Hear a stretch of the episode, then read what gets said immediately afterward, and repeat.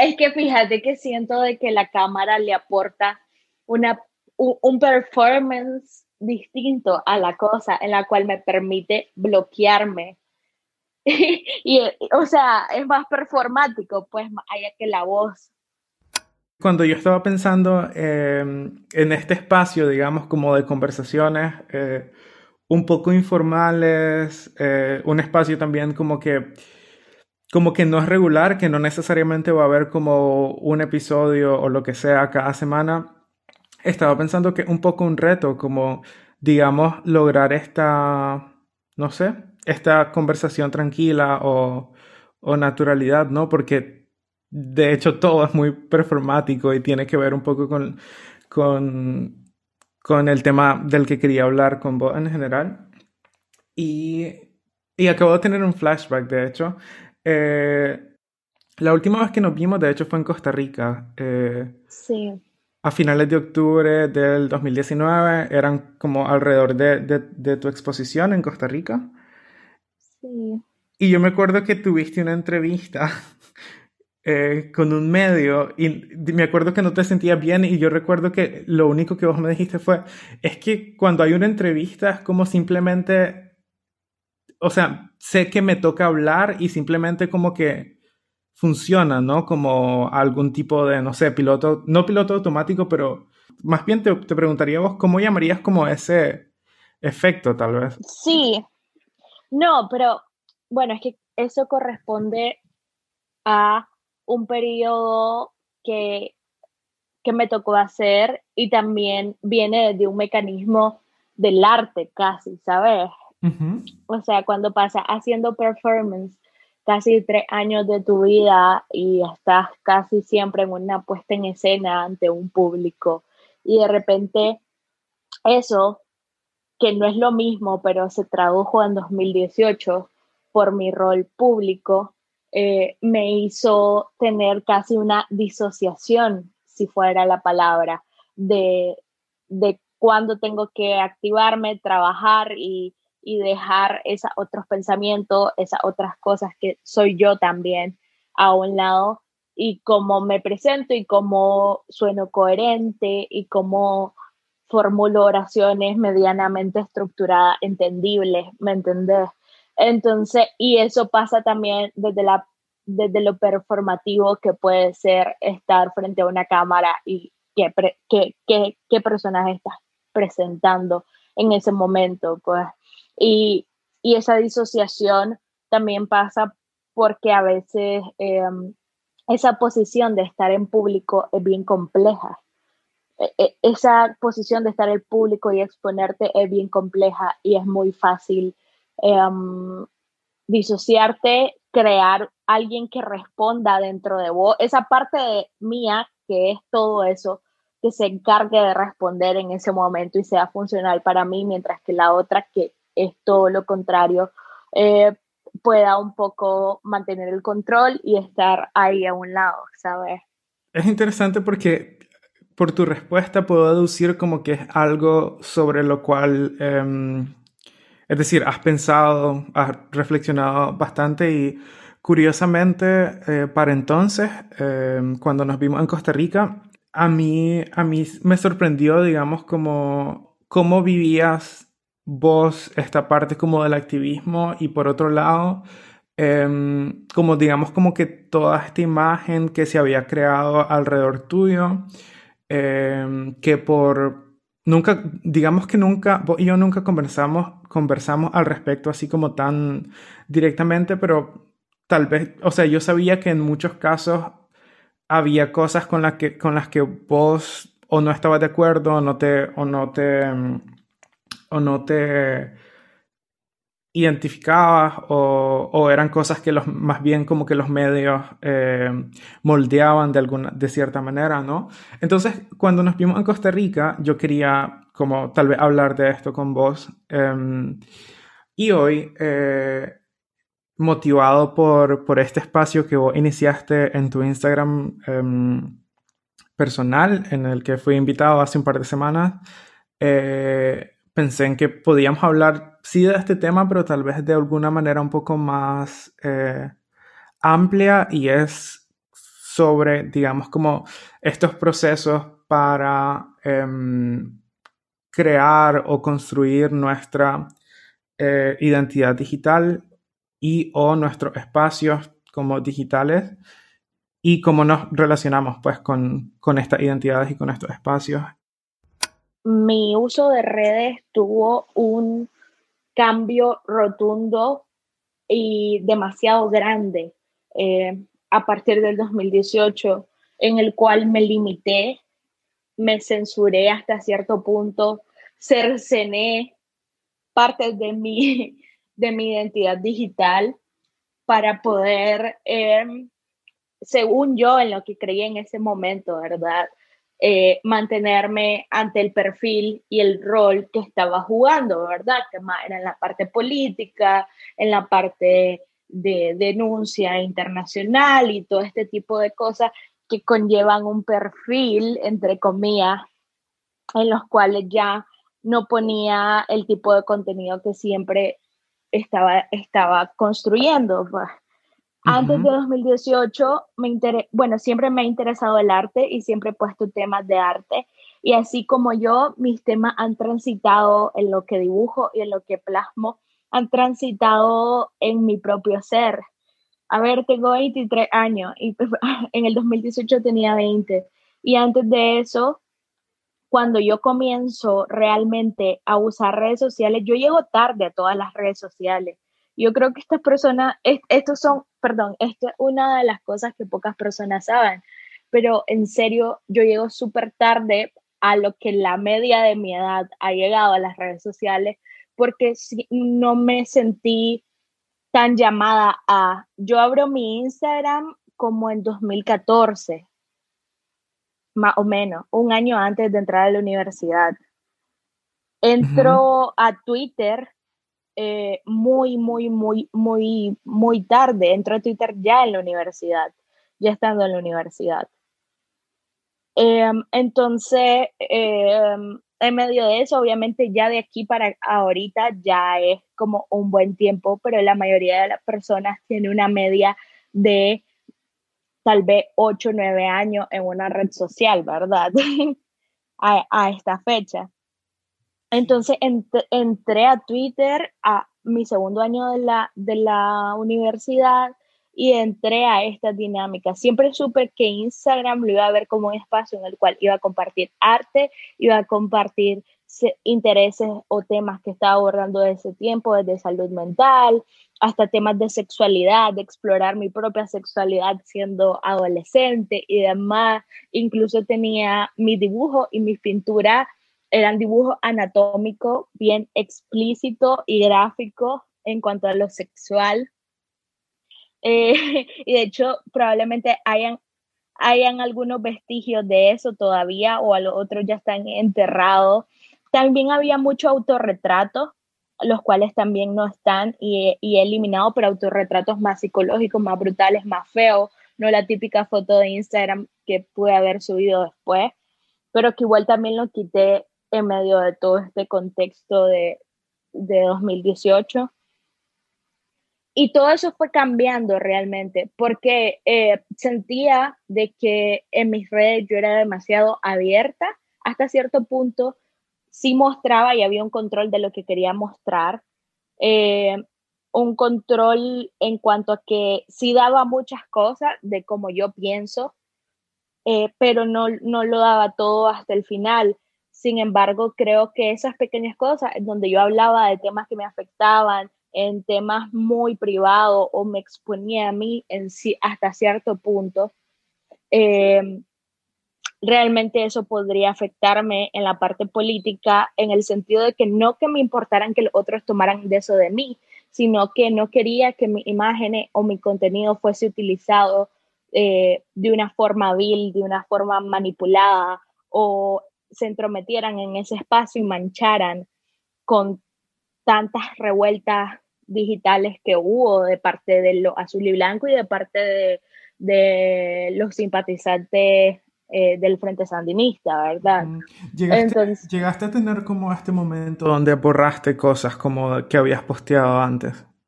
Sí, sí, de hecho muchas cosas están borradas desde mi Twitter, muchas cosas están borradas desde en Instagram, tengo varias publicaciones archivadas, eh, traté de eliminar muchas cosas. Em, y desde 2018 para acá mi actividad en redes sociales bajó un montón, de hecho en Twitter yo era alguien muy activo, creo yo, considero, tal vez no famosa, pero muy activa, que generaba bastante conversación, siento yo, o interacciones. Em, y que bueno, eso se vio también reflejado cuando nos unimos para Indio Maíz, ¿verdad? Que, que también toda esa interacción, esa actividad se vio reflejada en un trabajo que comienza desde las redes y después se va a la calle.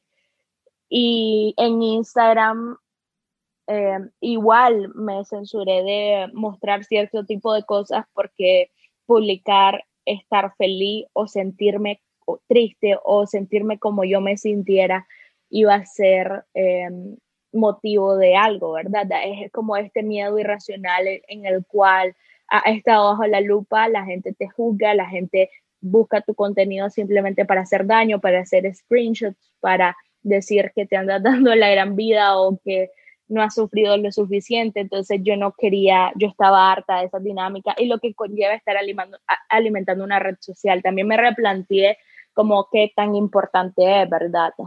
Y qué tanto la puedo utilizar y hasta qué punto.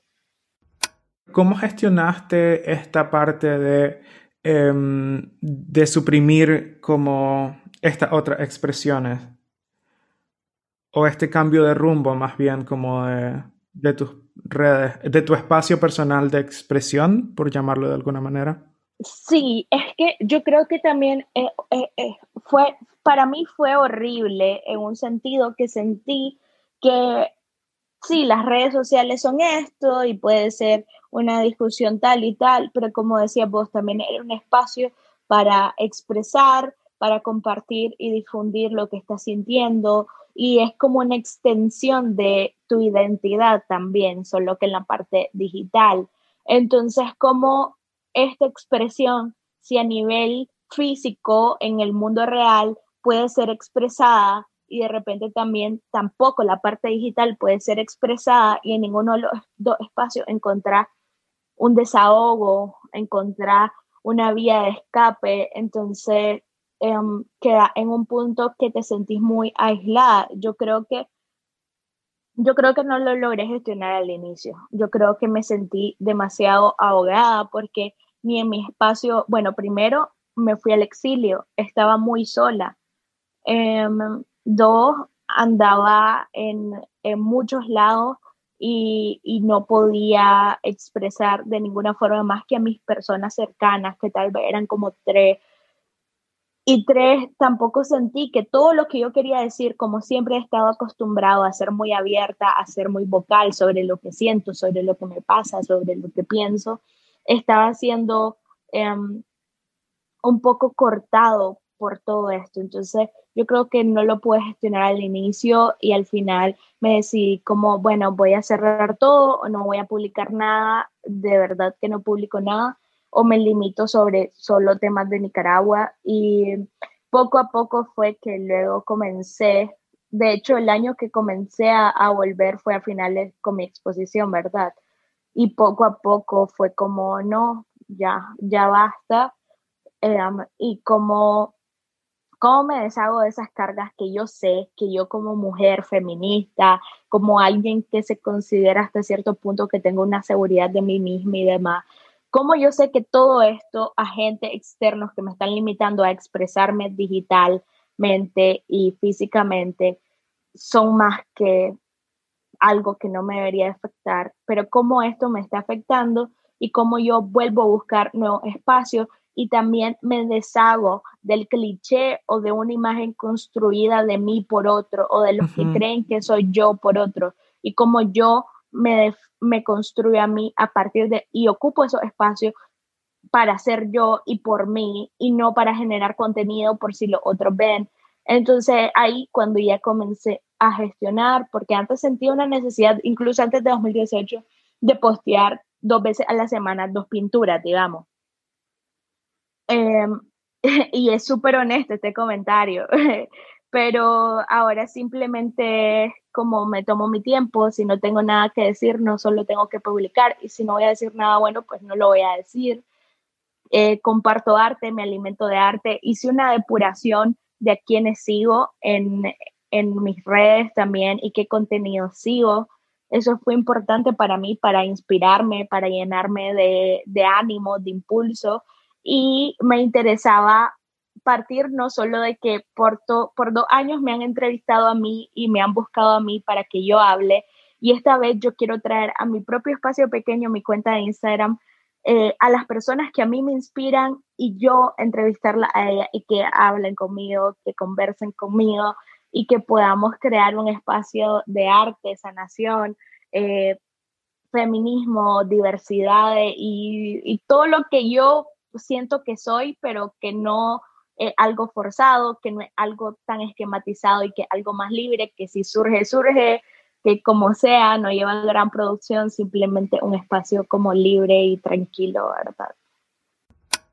Sobre esto que decís eh, de lo que construye, lo que se construye más allá de tu espacio eh, personal eh, o, de tus redes ¿no? propias, em, que en tu caso es un montón, es decir, no sé si has googleado tu nombre, pero em, como que hay un montón de contenido sobre vos o cosas que has dicho. Me imagino que, que no todo es muy eh, preciso, ¿no? Es decir, que, que no, todo, no, no, todo necesariamente es o correcto o, o, bien intencionado. O sea, ¿cómo, cómo te relacionas como con todo ese contenido? Eh, con el tiempo también he sabido, eh, como he encontrado, como decir que no, ¿sabes?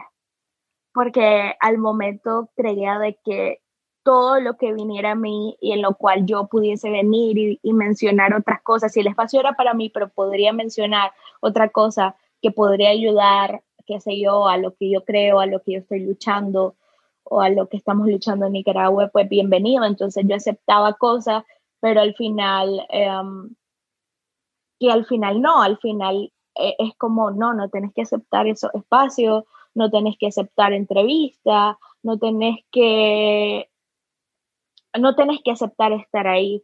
Y entonces decidí también que iba a comenzar a escribir artículos. Este año no he escrito artículos.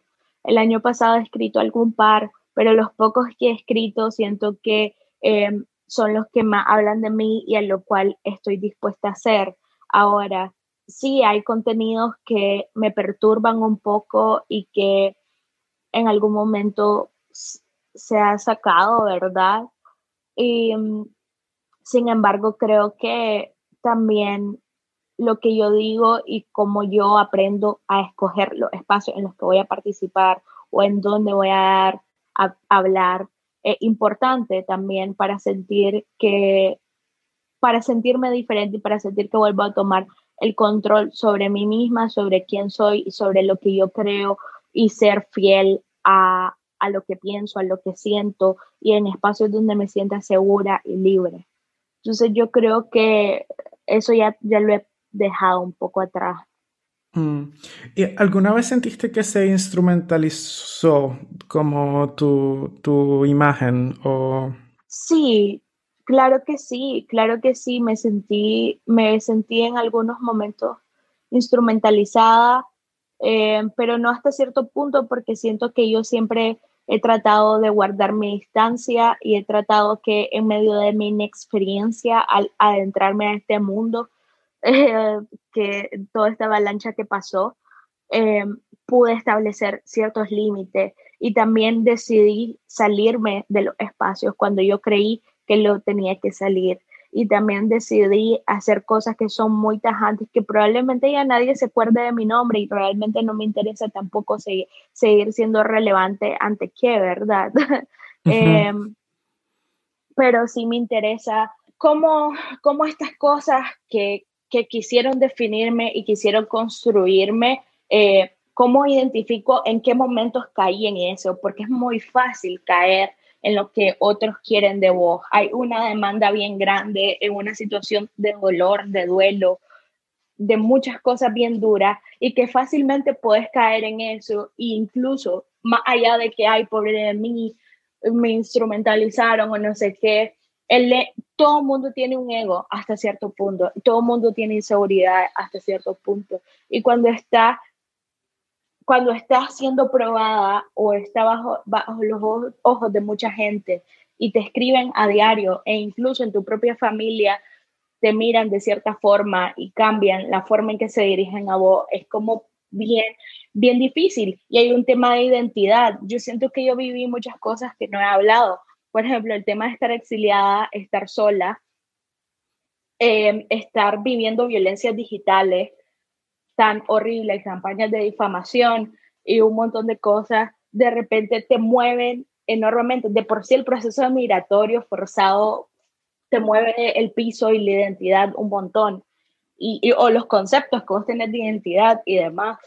Y en todo ese proceso es muy fácil. Y bueno, tal vez hablaría mucho más de esto, es para otra conversación, pero, pero sí, realmente es muy complejo, pero sí sé de que siempre he sabido delimitar hasta cierto punto, sí he caído, sí la he cagado, soy ser humano, he cometido muchos errores, eh, pero también sé que cuando me he tenido que ir y volver a mí misma, lo he hecho y el arte ha sido eso para mí, volver, de hecho mi exposición fue eso, fue separarme de esta imagen y ser yo, volver a la raíz de mí y de lo que me hace sentir en, mi alma bien. ¿Hay algo que, que cambiarías de cómo se desarrollaron eh, como las cosas en este sentido? Sí, no, yo creo que el costo que hemos tenido todos y todas es difícil, es difícil y, son situaciones en las cuales hasta cierto punto nadie la veía venir, pero hasta cierto punto a medida que nos involucramos, o sea, más de algo pudimos ver y, y, tomo responsabilidad en las decisiones y en las cosas que he hecho. O sea, tomo, tomo responsabilidad en decidir irme, tomo responsabilidad en el momento que me fui de mi casa, tomo responsabilidad en el momento que me fui involucrando más y más en otras cosas, pero también no me arrepiento de esas cosas porque a mí siempre que me, alguien me pregunta, ¿te arrepentís de las cosas que has hecho? Y no te voy a mentir, momentos que he estado muy sola en situaciones bien duras, he llorado demasiado y he dicho en qué momento mi vida es esto y en qué momento estoy sola a, miles de kilómetros de gente que me puede ayudar y en qué momento estoy viviendo estas cosas tan, tan horribles. Em, pero, y en esos momentos he dicho, ¿por qué? ¿Por qué me fui? ¿Por qué? Pero realmente las cosas han pasado de las formas que han tenido que pasar.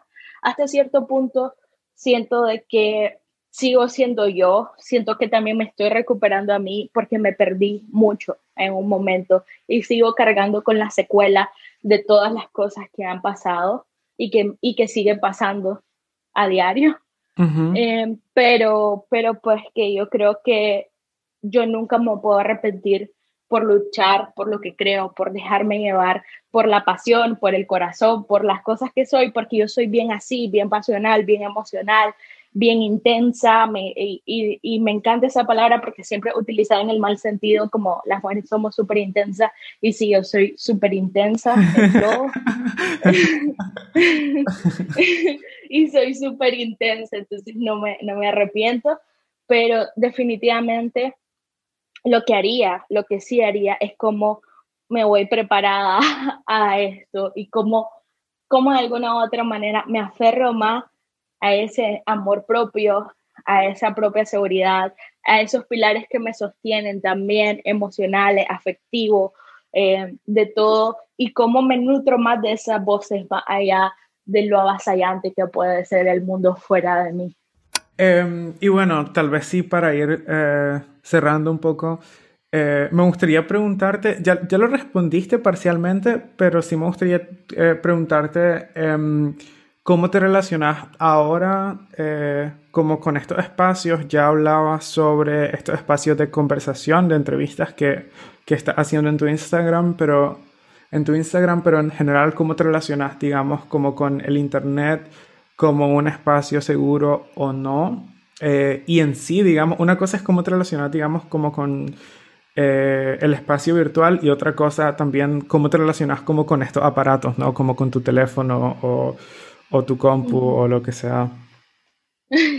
ok, yo vivo, yo vivo pegada a mi teléfono, pero ahora vivo más pegada a mi, a mi iPad porque paso dibujando y haciendo cosas digitales y nuevos proyectos que me creo en la mente y que, que algún día voy a querer sacar. Em, pero sí, definitivamente yo, yo siento que yo no voy a satanizar como, satanizar, perdón, todas las redes sociales y demás. Sí creo que pueden ser espacios bien tóxicos también. Y yo creo que lo que me relaciono ahora, uno, es entendiéndolos como un espacio mío, hasta donde puedo yo tener el control y como yo también delimito eh, lo que consumo y demás, pero sí lo creo también en un espacio para atender puentes. Lo quiero ver más como, como esa forma, porque la manera en que yo he utilizado mis redes me ha servido para conocer a muchas personas, muchas ideas, me ha servido para inspirarme, me ha servido para muchas cosas. Si me hubiese hecho esa pregunta hace un año, te diría de que, que, que, que lo odio, que odio las redes sociales, que quiero incendiar todo, que estoy harta de la toxicidad que existe, pero ya he decidido en qué espacio, en qué espacio estar y qué, y qué tener, qué consumir y qué dar también a las personas. Entonces yo creo que, nada, si tuviera que decir algo, las redes para mí han sido una herramienta para ser sensible ante mi arte, difundir lo que yo siento con mi arte, de mis propios pensamientos, cómo siento yo como individuo, como ser humano y cómo conectarme con otros que tal vez piensen igual o distinto o me hagan cambiar o me hagan dudar, pero de una forma que sea sana, que nos podamos retroalimentar y que podamos compartir. Ahorita lo quiero ver de esa forma, siempre y cuando mi espacio es reducido y depurado y no dedicándole tanto tiempo realmente.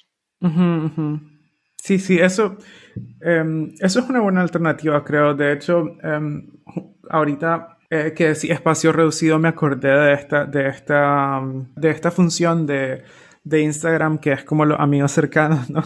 Y yo me acuerdo que cuando esto salió era como, ah, qué, qué, qué salvaje porque era precisamente eh, lo que me faltaba mucho a mí en redes sociales, em, como este sentimiento de algo, de algo chiquito, ¿no? Como de un espacio que se siente como pequeño, cercano, eh, y, creo que a partir de entonces, a partir de esta función, fue que empecé como a compartir em, un, poco más, un poco más en general.